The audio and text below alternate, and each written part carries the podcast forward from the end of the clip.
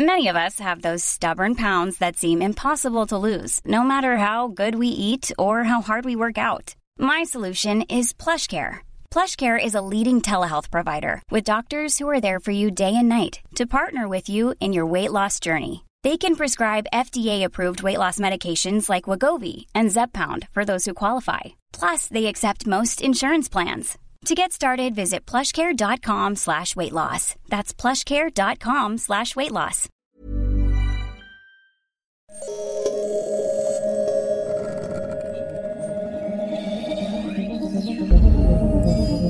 L'âge de pierre ne s'est pas arrêté par manque de pierre.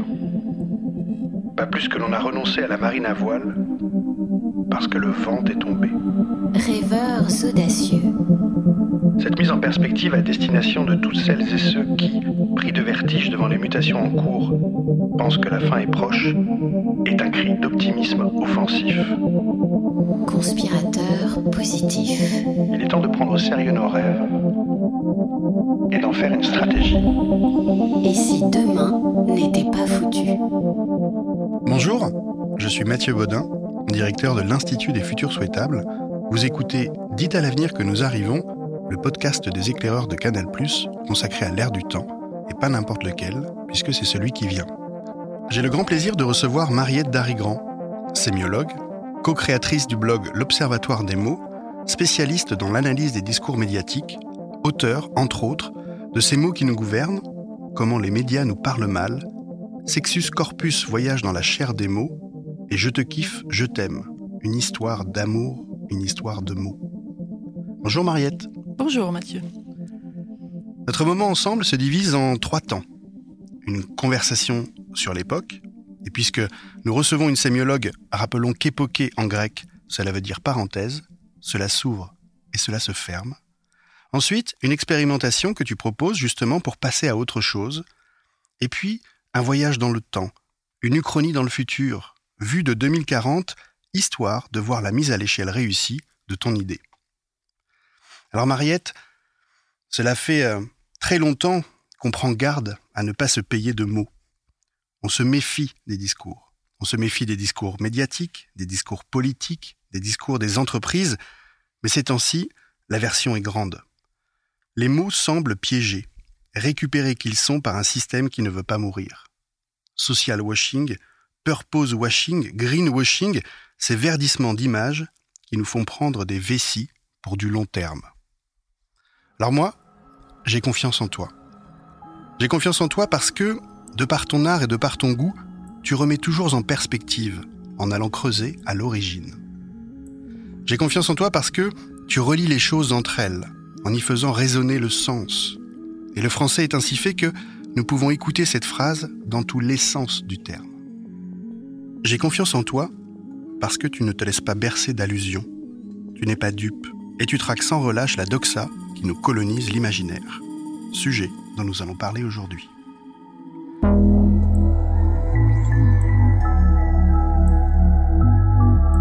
Alors la première question que je pose à celles et ceux qui me font le plaisir de converser avec moi, c'est comment tu ressens l'époque, Mariette? Alors je, sens dans notre époque beaucoup d'idéologie. Je la sens très idéologique. Alors ça veut dire quoi idéologique? Ben, Ça veut dire euh, le, logos, hein, le discours d'autorité, la vérité, c'est ça le logos, des idées, mais les idées, c'est des images. Donc, je vois dans notre époque beaucoup de mots-images qui font très autorité sur nous. Et je m'en inquiète parce que cette autorité du langage imagé, euh, comme tu l'as dit, elle est, elle est à critiquer depuis la nuit des temps. Depuis la nuit des temps, nous le faisons, mais, mais, mais, les mots nous séduisent. Les mots, nous les aimons, et toi et moi, nous les aimons beaucoup. Et donc, euh, dans les moments très idéologiques, je crois qu'il faut être... Euh, c'est très compliqué, il faut être vigilant, mais sans être soupçonneux. C'est-à-dire ne pas sombrer dans ce que tu as décrit. Effectivement, aujourd'hui, beaucoup de gens euh, détestent les mots des autres. Et se pensent, euh, comme le disait Lacan, des noms dupes qu'hier, hein, les noms du père, les noms du père, etc.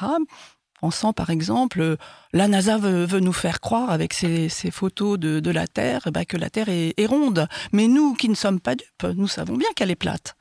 Voilà les mécanismes dans lesquels nous sommes aujourd'hui dans un moment idéologique où il y a des mots vérité, dans un moment très instable. Il y a des mots qui font autorité, qui semblent être des balises dans la tempête. Nous nous y accrochons parce qu'à ce moment-là, du coup, ben, il y a quelque chose là de solide, quelque part dans le, grand océan du grand voyage de l'humanité très risqué. Euh, ok, mais je dirais jamais cet amarre, jamais cette, cette manière de nous inscrire quelque part sans notre propre part individuelle, individuelle de distance.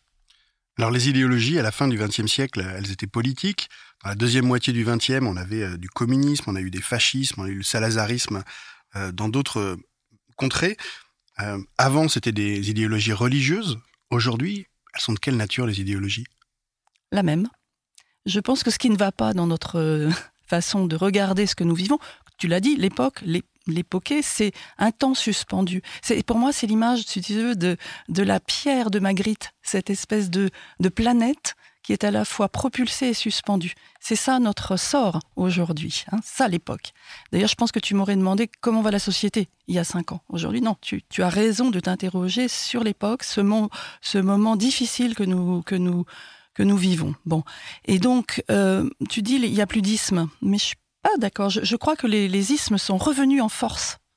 Complotisme, euh, islamo-gauchisme, critique de l'islamo-gauchisme, tout aussi euh, nul, match nul, la terrible des ismes. Alors, il y avait dans les grandes années politiques, années 70, Nathalie Sarraute, qui était un grand écrivain sémiologue, on peut dire, qui était vraiment là, qui traquait le langage. Elle avait écrit une pièce qui s'appelait Isme, Isma, parce que tout le monde faisait des ismes, structuralisme, et elle voulait se moquer des ismes. Et je crois que ça, c'est plus que jamais d'actualité. Donc, euh, voilà, les ismes sont toujours des systèmes religieux, toujours eschatologiques. Ils expliquent tout depuis le début du monde jusqu'à la fin du monde. Ils sont, comme, on disait, comme disaient les Grecs, dans l'arché, l'arché, l'archéologie, le début des choses, et le télos, le but, la finalité. Donc c'est ça que je veux dire en disant l'époque est de nouveau idéologique. Elle prétend nous encadrer totalement dans des grands catalogues de ismes. Alors le problème, c'est que euh, quand il n'y a pas ces ismes, l'idéologie est quand même présente, mais de manière très diffuse. Et là, depuis, je dirais, euh, hmm, une petite dizaine d'années, de nouveau les catalogues idéologiques reviennent, pour le meilleur, les certaines sciences sociales qui sont éclairantes, et pour le pire, c'est-à-dire la lutte des ismes. Une lutte qui est toujours, euh, qui provoque de la violence. La violence et l'absence de complexité, l'absence de subtilité. La plupart du temps, il faut non pas s'affronter terme à terme, mais frotter ensemble nos désaccords pour, de manière harmonique, créer un troisième un troisième niveau qui sera intéressant, qui sera ce qu'on partage et ce qu'on ne partage pas en même temps, mais dans un esprit franchement de collaboration, de tolérance. On en est loin aujourd'hui. Construire les désaccords, c'est déjà une forme d'empathie, disent euh, celles et ceux qui veulent réhabiliter la controverse plutôt que, que des polémiques. Moi, il y a un isme que j'ai repéré depuis un certain temps, qui s'est immiscé dans nos vies de manière un peu sournoise, c'est le court-termisme. C'est cet horizon de temps qui nous fait penser que demain est quasi euh, à la portée de main. C'est plus un demain ailleurs qui nous projette, c'est un demain euh, quasi à la semaine. Et je cherche les traces de archéologiques de à quel moment l'humanité a décidé que le court terme était l'horizon de temps qu'elle allait choisir dans l'entreprise, dans les médias et aussi en, en grande partie en politique. Donc c'est certainement que le que le XXe siècle a été euh, ce moment-là, certainement que en 29, après la crise euh, aux États-Unis, qui a été une crise mondiale, l'idée de Bernard London de faire de l'obsolescence programmée, c'est-à-dire de, de racheter de plus en plus souvent des matériaux pour faire marcher l'économie, a été certainement le, le déclencheur. En tout cas, le court terme est un horizon de temps, ça n'a pas toujours été le cas. Non, mais, mais, il est encore là le long terme. Simplement, il faut savoir euh, où, le, trouver. Euh, en gros, il y a deux grandes représentations du temps, ou trois. Il y a, le long terme, le chronos, la flèche de l'histoire. C'est ça que nous retrouvons euh, aujourd'hui avec des formes de projection, mais qui sont en général extrêmement angoissantes. C'est-à-dire que dans un siècle, euh, la menace écologique nous a remis dans un long terme tragique, difficile. Euh, le court-termisme, c'est le, c'est le, le, moment qui peut être intéressant. Après tout, le mot bonheur. Le mot bonheur ou le mot happy, c'est la même chose en, en anglais. To happen, c'est savoir saisir ce qui arrive. savoir saisir ce qui commence. C'est un court-termisme qui peut être fertile, qui peut être très intéressant. Et puis il y a un troisième, euh, donc ça c'est le kairos hein, pour les Grecs. Et puis le, troisième temps c'est le, hors-temps, le aion, le, le temps que comme le disait, euh, comme on le sait en psychanalyse, dans notre tête, nous d'individus, on a notre histoire, on a notre flèche, on a nos moments de bonheur où on peut capter quelque chose, on peut travailler, on peut. Et puis on a quelque chose qui, qui ne passe pas quand tu rêves, Mathieu. Quand je rêve, ben nous sommes l'enfant de quelques mois ou voire prénatal. Donc y y a, il faut et puis d'autres phénomènes qu'on commence à mieux découvrir sur le plan scientifique, mais que tous les poètes ont toujours su. La synchronicité, il y a des choses qui se font hors du temps, dans, le rapport à la, à la nature, à la beauté des choses. Voilà. Donc c'est le court-termisme a été non pas un isme, une idéologie, mais une praxis, une pratique dans les entreprises, par exemple, avec la, liée bah, une, recherche de l'argent immédiat. C'est quand même aussi lié à ça. Le capitalisme d'origine était au contraire une pensée du long terme. C'est précisément parce qu'il y avait l'idée euh, du, crédit et du long terme, une confiance dans la vie. À l'origine du capitalisme, il y a une très grande confiance dans la vie que n'avaient pas les gens euh, de l'Antiquité, hein, parce que eux, leur monde était, clos. Il n'y euh, avait pas de temps infini. Voilà. Donc tout ça est toujours très ambigu.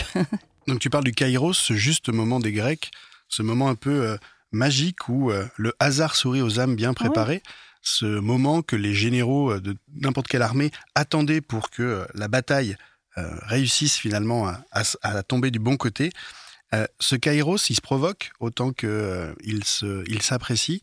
Est-ce que en ce moment, on n'est pas dans un kairos qui nous permettrait justement de passer à autre chose, de passer à une autre civilisation, à une autre histoire commune, peut-être une autre épopée? Alors moi, je m'interroge à, propos du, du, futur. Je préfère la notion d'avenir comme tu le sais, parce que euh, euh, l'avenir, d'ailleurs que tu, as euh, comment dire remis à sa valeur étymologique, c'est ce qui va advenir. Hein, ça va avec l'aventure et ça va aussi avec l'advénement. Donc pour l'esprit religieux, c'est ça. Alors l'avenir, il est plein de nos fantasmes, de nos rêves, de nos projections, de notre intelligence humaine. Donc c'est ça qu'il faut complètement investir euh, aujourd'hui versus le court-termisme ou versus le futurisme délirant, transhumanisme technologique, mais aussi transhumanisme à main nue. Hein, J'emprunte cette expression à deux sociologues qui travaillaient là-dessus. On peut aussi délirer sur un transhumanisme qui casse l'humanisme. Donc là, pour moi, il y a une frontière, mais c'est une interprétation. Il y a des gens qui sont pas d'accord. Euh, euh, avec ça. Mais ce que je veux dire, c'est qu'il faut qu'on, il faut qu'on réinvestisse le temps humain dans sa diversité pour penser et pouvoir saisir des opportunités d'optimisme.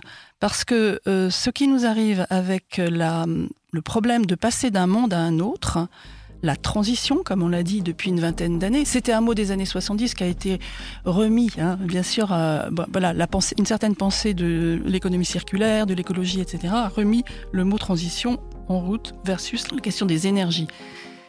Tu n'aimes pas ce mot-là hein ben, Je l'aime plus je le quitte. Il y a des mots, il faut les kiffer pendant un temps, comme dirait l'autre, puis après un peu les quitter parce que nous sommes trop habitués, on fait couple ensemble et puis on ça va plus, il n'y a plus de surprise.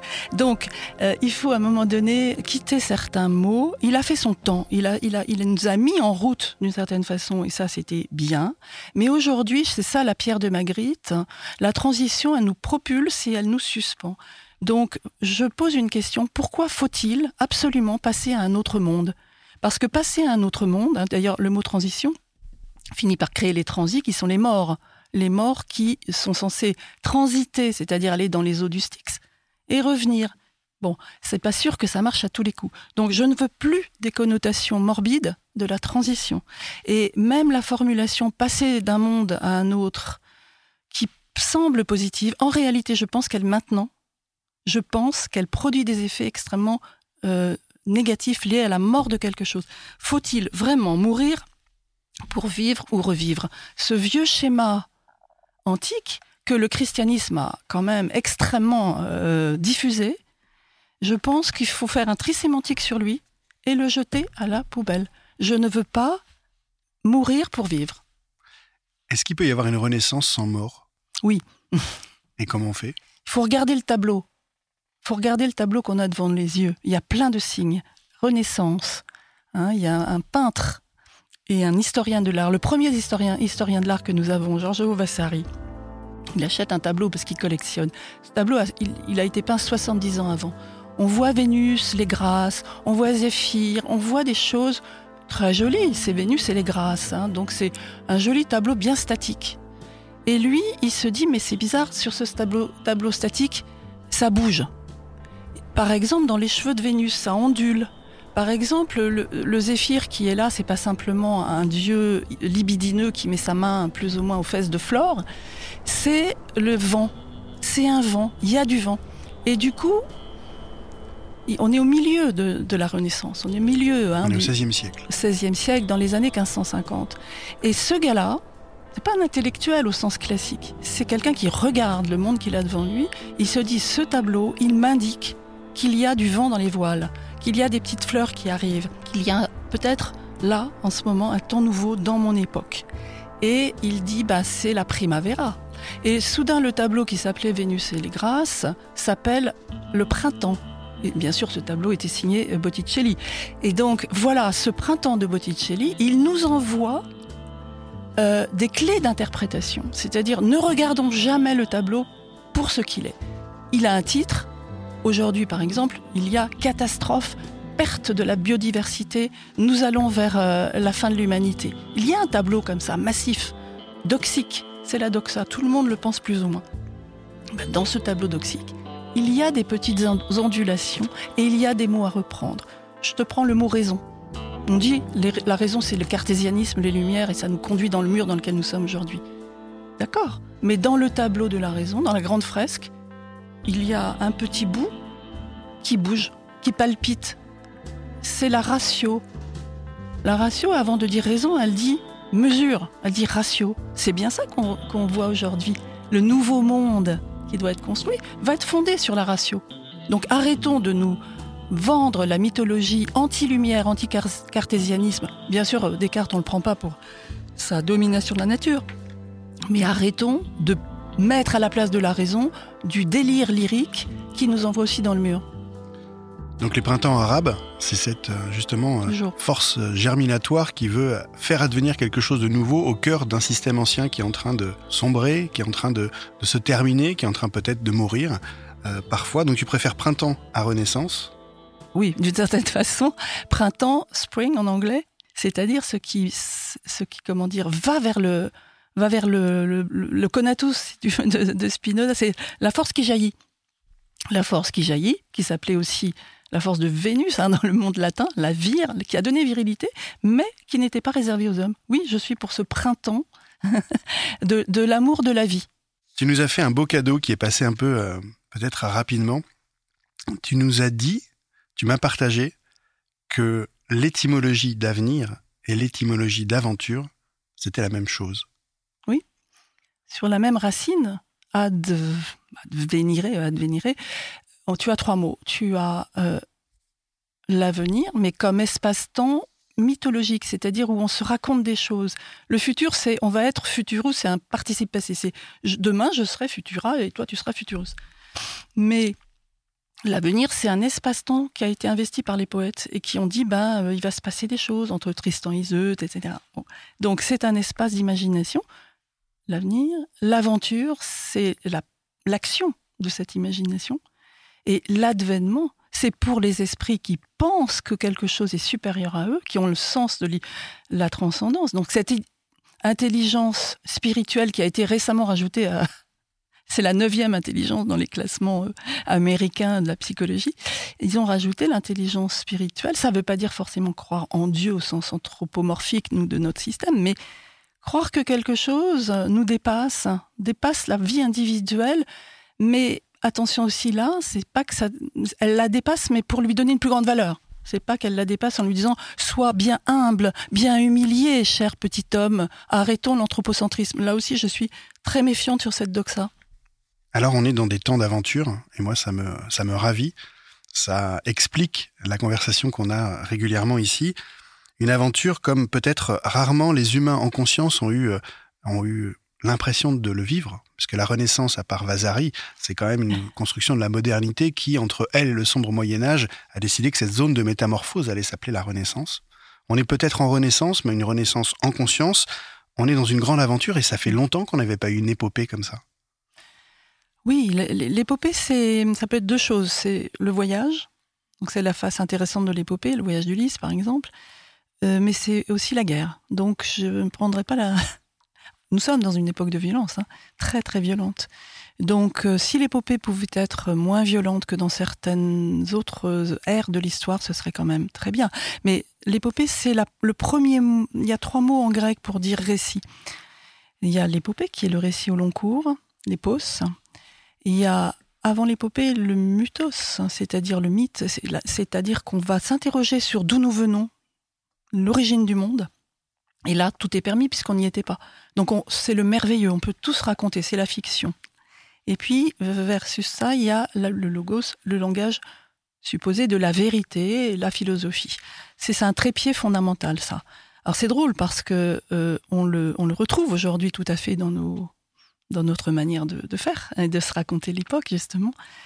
Tu prends les médias, bah, l'épopée, c'est le, c'est le grand récit journalistique qui, a été bien revu là par, par des gens depuis une vingtaine d'années, euh, le grand reportage.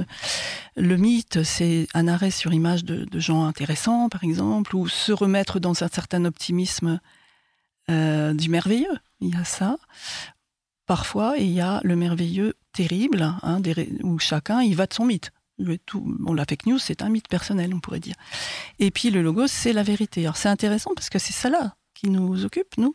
Arriver à trouver une vérité qui précisément ne se donne pas comme la vérité unique, l'autorité, mais qui quand même crée quelque chose, un socle sur lequel on va. Euh, les, malheureusement, les journalistes ont peu perdu cette posture. Du logos Du logos, c'est qu'ils ont laissé à des influenceurs, à des idéologues, ça, il faut aussi être très vigilant là-dessus. Mais bon, ce trépied, il marche, il faut le l'hybrider. Et donc, il faut lui ajouter une quatrième parole, hein, qui est une parole critique, une parole sur la parole, et, c'est ce que Aristote appelait le, les topos. Enfin, il faut revenir sur les topos. Le topos, c'est le toponymie, topologie, toponymie, c'est le lieu commun. On a besoin du lieu commun pour se parler. Hein, par exemple, aujourd'hui, on va, on, va dire, bah, on est dans la transition. Oui, bien sûr, on comprend transition énergétique, démographique, démocratique, tout ce qu'on veut. Donc, euh, ok, mais il faut euh, à un moment donné savoir euh, ce lieu commun-là qui nous réunit, le, réouvrir pour voir s'il contient toujours quelque chose de frais à partir duquel ce petit printemps là sémantique, à partir duquel on va se projeter dans notre avenir. Ce qui est intéressant depuis la nuit des temps, mais que nous avons à faire en responsabilité aujourd'hui, parce que précisément la période est critique, elle est historique, c'est de bien articuler, à mon avis, ces quatre paroles. c'est une façon de nous mettre une boussole en quelque sorte. Alors, le grand récit, l'épopée, oui. L'épopée, de quoi euh, Edgar Morin dit le voyage de l'humanité. C'est la, plus vieille métaphore du politique dans, dans l'Occident. C'est pas par hasard qu'on a dit c'est un bateau dans la tempête. Hein. La, cité, c'est ça. Elle est jetée de Caribe dans Scylla. Et gouvernement et gouvernail, c'est la même euh, étymologie. Donc, à chaque fois qu'il y a une crise, un problème, on, a cette image du bateau dans la tempête. Donc, ça a été très fort en 2008. La crise a été vue comme un naufrage, etc. La crise sanitaire, d'une certaine façon, elle reprend cette idée, mais elle est moins météorologique. Elle est, très sanitaire. Mais quand on voit même la tempête que le virus provoque dans les corps, etc. Hein, voilà. Donc reprendre de la gouvernance sur euh, euh, la tempête, c'est la grande épopée de l'humanité depuis toujours. Se servir du mythe, oui, du merveilleux. Prenons par exemple aujourd'hui le nouveau discours des sciences sociales hein, sur la nature. Il est très intéressant parce qu'il est très poétique. Retisser le tissu du vivant, par exemple. Je prends la poésie mais je ne vais pas jusqu'à, je dirais, le, lyrisme. Parce que le lyrisme de l'utopie, par la, beauté de la formulation, nous connaissons dans l'histoire récente. Michel Foucault, grand penseur, hein, qui, est vraiment très important et qui est très repris aujourd'hui. À un moment donné, à la fin des mots et les choses, il se laisse aller à la formule magnifique de la mort du sujet, de la mort de l'homme qui va être comme cette petite visage de sable euh, amené par la mer, effacé. Un peu comme Prévert le disait à ce moment-là d'ailleurs. Hein, les, pas effaceront sur le sable, le temps effacera sur le sable le pas des amants réunis. Il y a une petite rengaine lyrique là-dessus. Bon, après, il a dit qu'il s'était un peu trompé quand même. Hein. Donc, non, ce que je veux dire par là, c'est que là, nous avons une tradition en France de l'intellectuel poétique. C'est chouette, c'est formidable, c'est bien. Ça nous amène à penser différemment. Mais attention, comme le choix des métaphores, voilà, le choix du lyrisme. N'allons pas trop loin dans l'amour des mots. Attention, ils sont séducteurs. Donc, aimer les mots, mais un peu d'un amour vache. Je prends le, tissu du vivant, mais je ne prends pas le transhumanisme imaginaire qui me ferait périr dans mon devenir oiseau ou, fleur. Donc ça, c'est le mythe. Et le logos, là aussi, ça donnera le mot loi. Prenons le logos de la pensée intelligente, on essaye d'en produire à plusieurs, hein, parce que être intelligent tout seul, c'est risqué.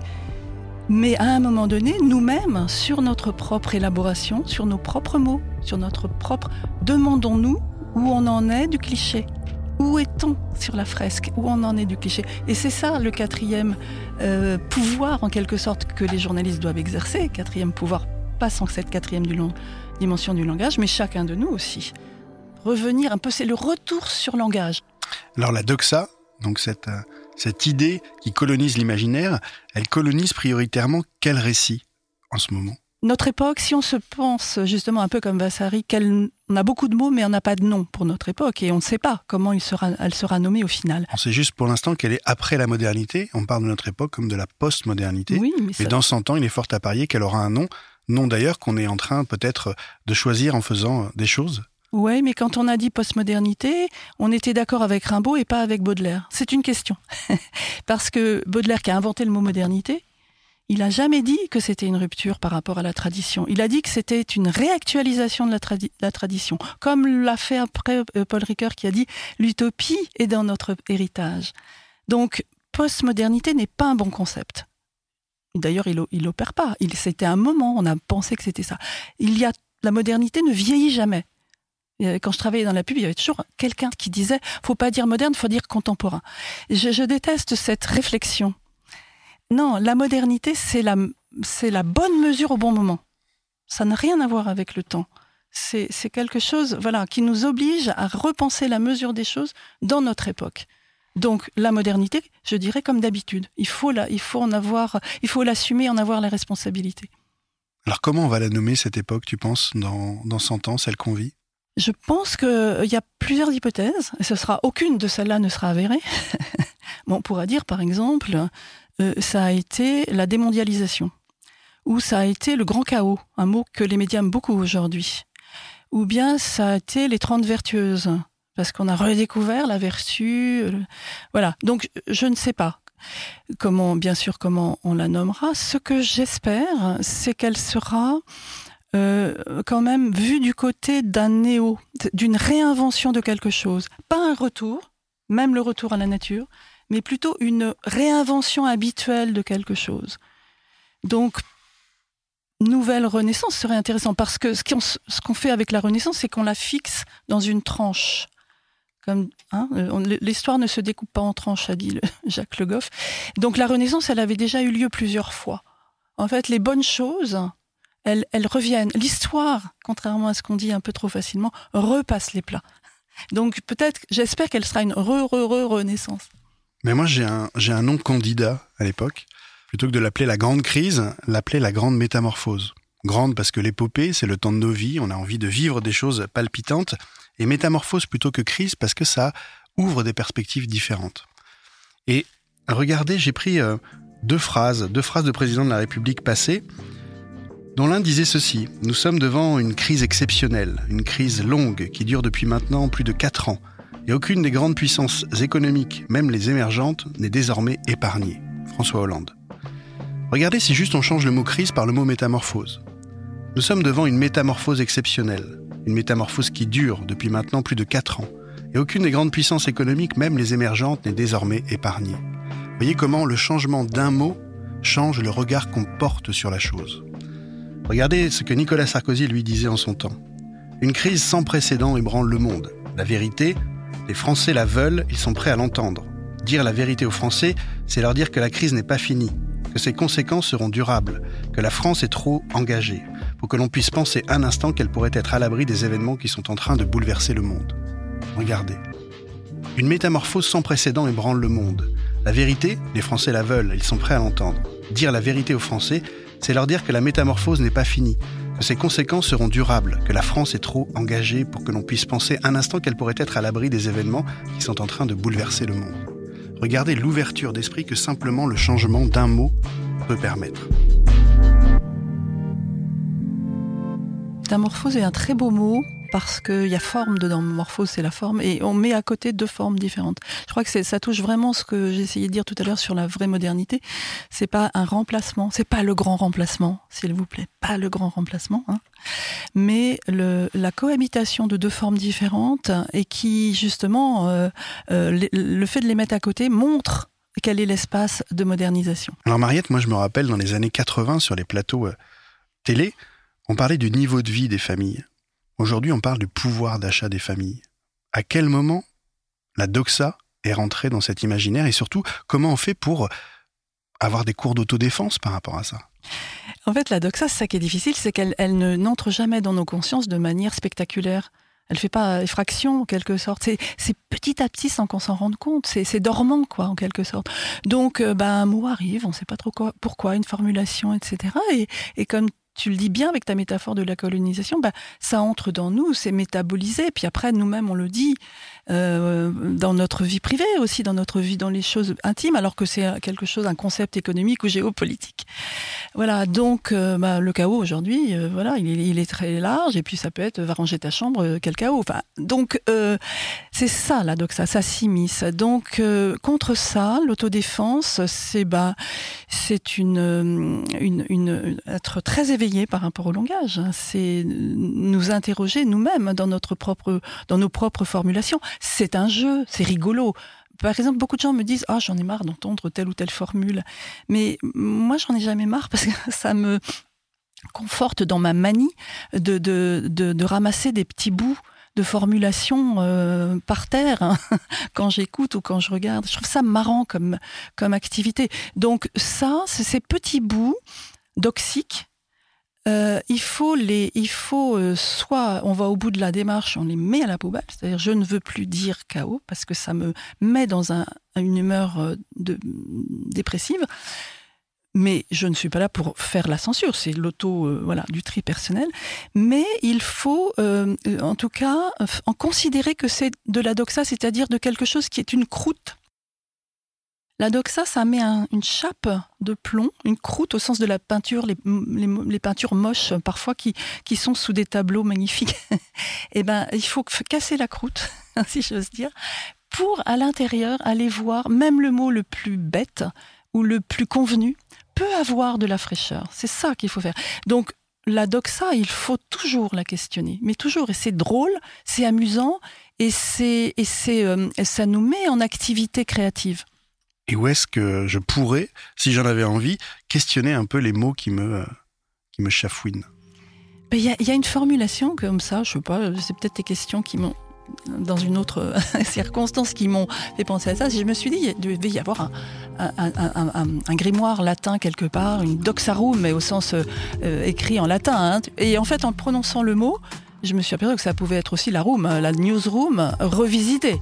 Donc, dans les médias, mon rêve, quand j'ai fait mon petit livre, parce que je travaille souvent avec des journalistes sur les, quatre fonctions du langage, euh, c'était ça que j'avais en tête, c'est-à-dire à côté de la newsroom des infos, des dépêches, il y aurait une doxa room, c'est-à-dire un endroit où les journalistes pourraient aller faire euh, passer leur papier au crible hein, des clichés en quelque sorte. Voilà, tu, as dit cinq fois euh, transition. Bon bah écoute, essaye de trouver un peu, peut-être une fois c'est métamorphose, une fois c'est euh, ces modernités, je ne sais pas, mais fait un effort de synonyme. Donc quelque chose, mais, qui, mais ce serait évidemment sur volontariat.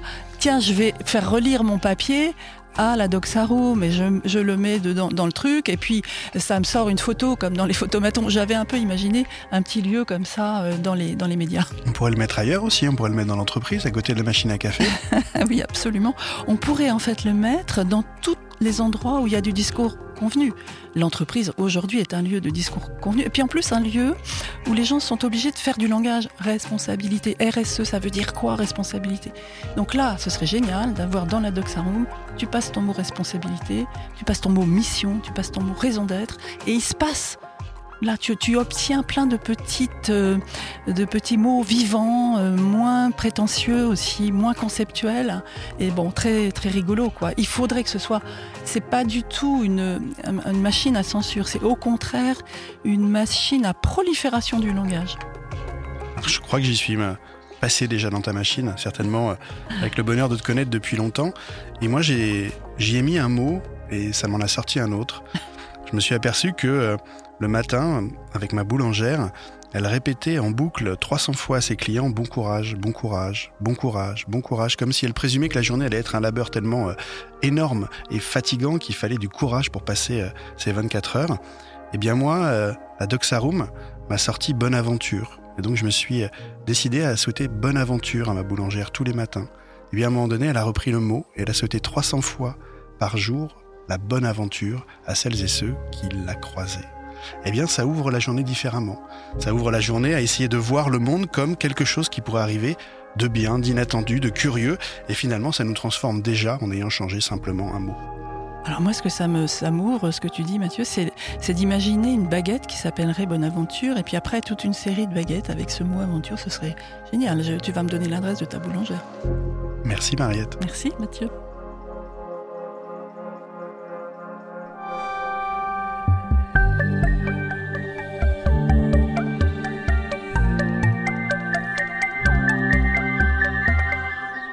Je vous propose de prendre une grande inspiration.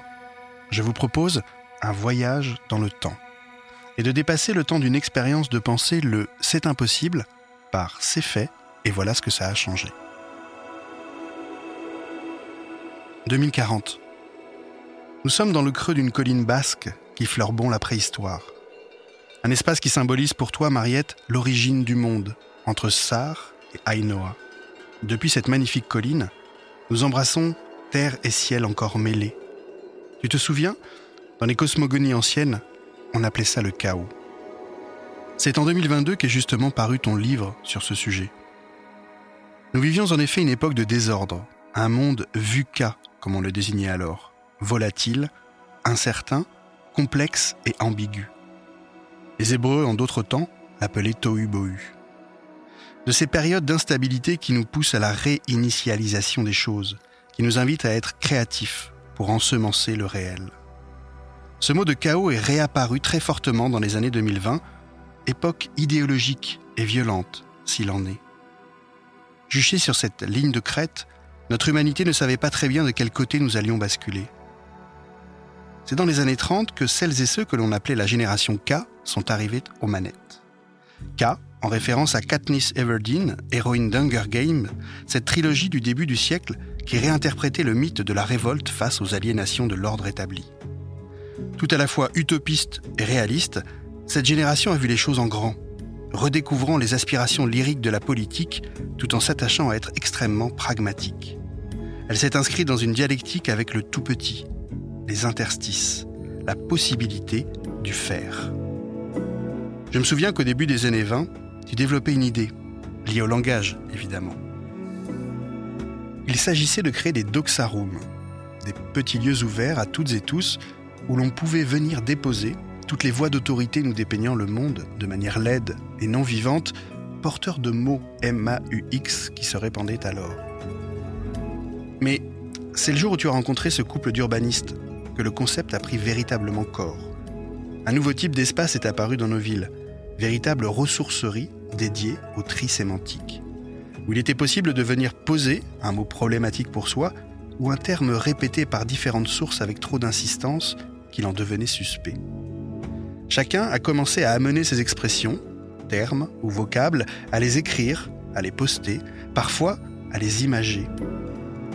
La Doxarum est même devenue la huitième partie des jardins publics. En effet, en son temps, le jardin médiéval comprenait tout ce qu'il fallait pour vivre, du potager pour manger, aux herbes médicinales pour soigner, des fleurs pour introduire du beau dans sa vie, à l'espace pour se parler, pour se séduire ou pour parler avec Dieu, comme à celui dédié aux herbes sauvages, aux contre-discours, où l'on mettait du désordre dans l'ordre. À ces sept parties, le XXIe siècle en a donc ajouté une huitième. Lieu consacré aux mots face à l'invasion par le langage, pour échapper aux voix d'autorité qui prenaient toute la place. Je me souviens d'une construction de désaccord sur le mot chaos, qui fut analysé pour finalement être rejeté. Devenu un tic du discours médiatique, il véhiculait par trop des images d'abysse, de peurs métaphysiques extrêmement grandes. Tu nous le rappelais souvent alors, que penser, étymologiquement, c'est poser le pour et le contre, c'est frotter pour produire une étincelle. Ici, ce qui comptait n'était pas le match entre chaos et ordre, ou entre ordre et désordre, mais bien la troisième voie qui s'offrait à nous. Je t'entends encore me dire, pour dépasser le binaire, on ne s'en sortira que par l'oblique. Bien sûr, il y eut des difficultés, comme celle de convaincre les gens que la doxa était dangereuse malgré la rassurance qu'elle apportait. C'est là que les trans-publishers intervinrent. Révolutionnant le monde de l'édition et des médias, ils avaient compris que la culture ne pouvait plus être fragmentaire. Ils se sont mis à assembler autrement des bouts, des morceaux, interconnectant des mots issus d'une chanson et d'un livre, d'un texte philosophique ancien et d'un podcast plus récent. Ils ont commencé à créer un patchwork hétérogène mais cohérent, réinsufflant d'autres focales et surtout de nouveaux possibles. Ce fut quand ces trans-publishers et ces générations K sont entrés dans le monde qu'on appelait autrefois monde du travail que tout devint possible. Et là, synchronicité, c'est à cette période que l'on fit d'une découverte détonnante. Alors que depuis longtemps avait été prise l'habitude de considérer le mot latin tripalium pour origine du mot travail, véhiculant à travers cet instrument de torture antique une idéologie valorisant la souffrance rédemptrice, la découverte en 2027, à Kunara, au nord de l'Irak, de nouvelles pages inédites de l'épopée de Gilgamesh enchantèrent la communauté des linguistes. Il était en effet mentionné très explicitement que voyager était le premier travail de l'homme. Le travail émancipateur, un voyage. La langue de Shakespeare avait gardé en son sein le secret de cette acception. To travel, voyager en anglais, provenant du français travailler. L'énergie était autre. Ce fut passionnant tout à la fois de nous voir embrasser le travail tel un voyage, que de constater comment la notion de voyage, dont nous avons eu si peur qu'elle ne puisse plus exister entre 2020 et 2030, avait évolué. L'idée, comme le prenait Gandhi en son temps, étant plus de faire dix fois le tour du monde, responsabilité carbone oblige, de faire une seule fois le tour de soi-même.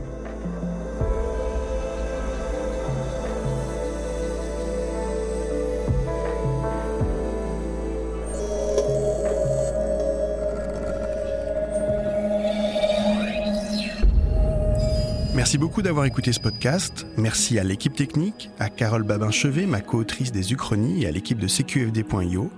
Si vous voulez en savoir plus sur le monde de demain et les initiatives à l'œuvre ici et maintenant, rendez-vous sur le site des éclaireurs de Canal+. On se retrouve très vite pour un nouvel épisode, et si vous voulez partager ce moment avec nous, n'hésitez pas à vous abonner. À très bientôt.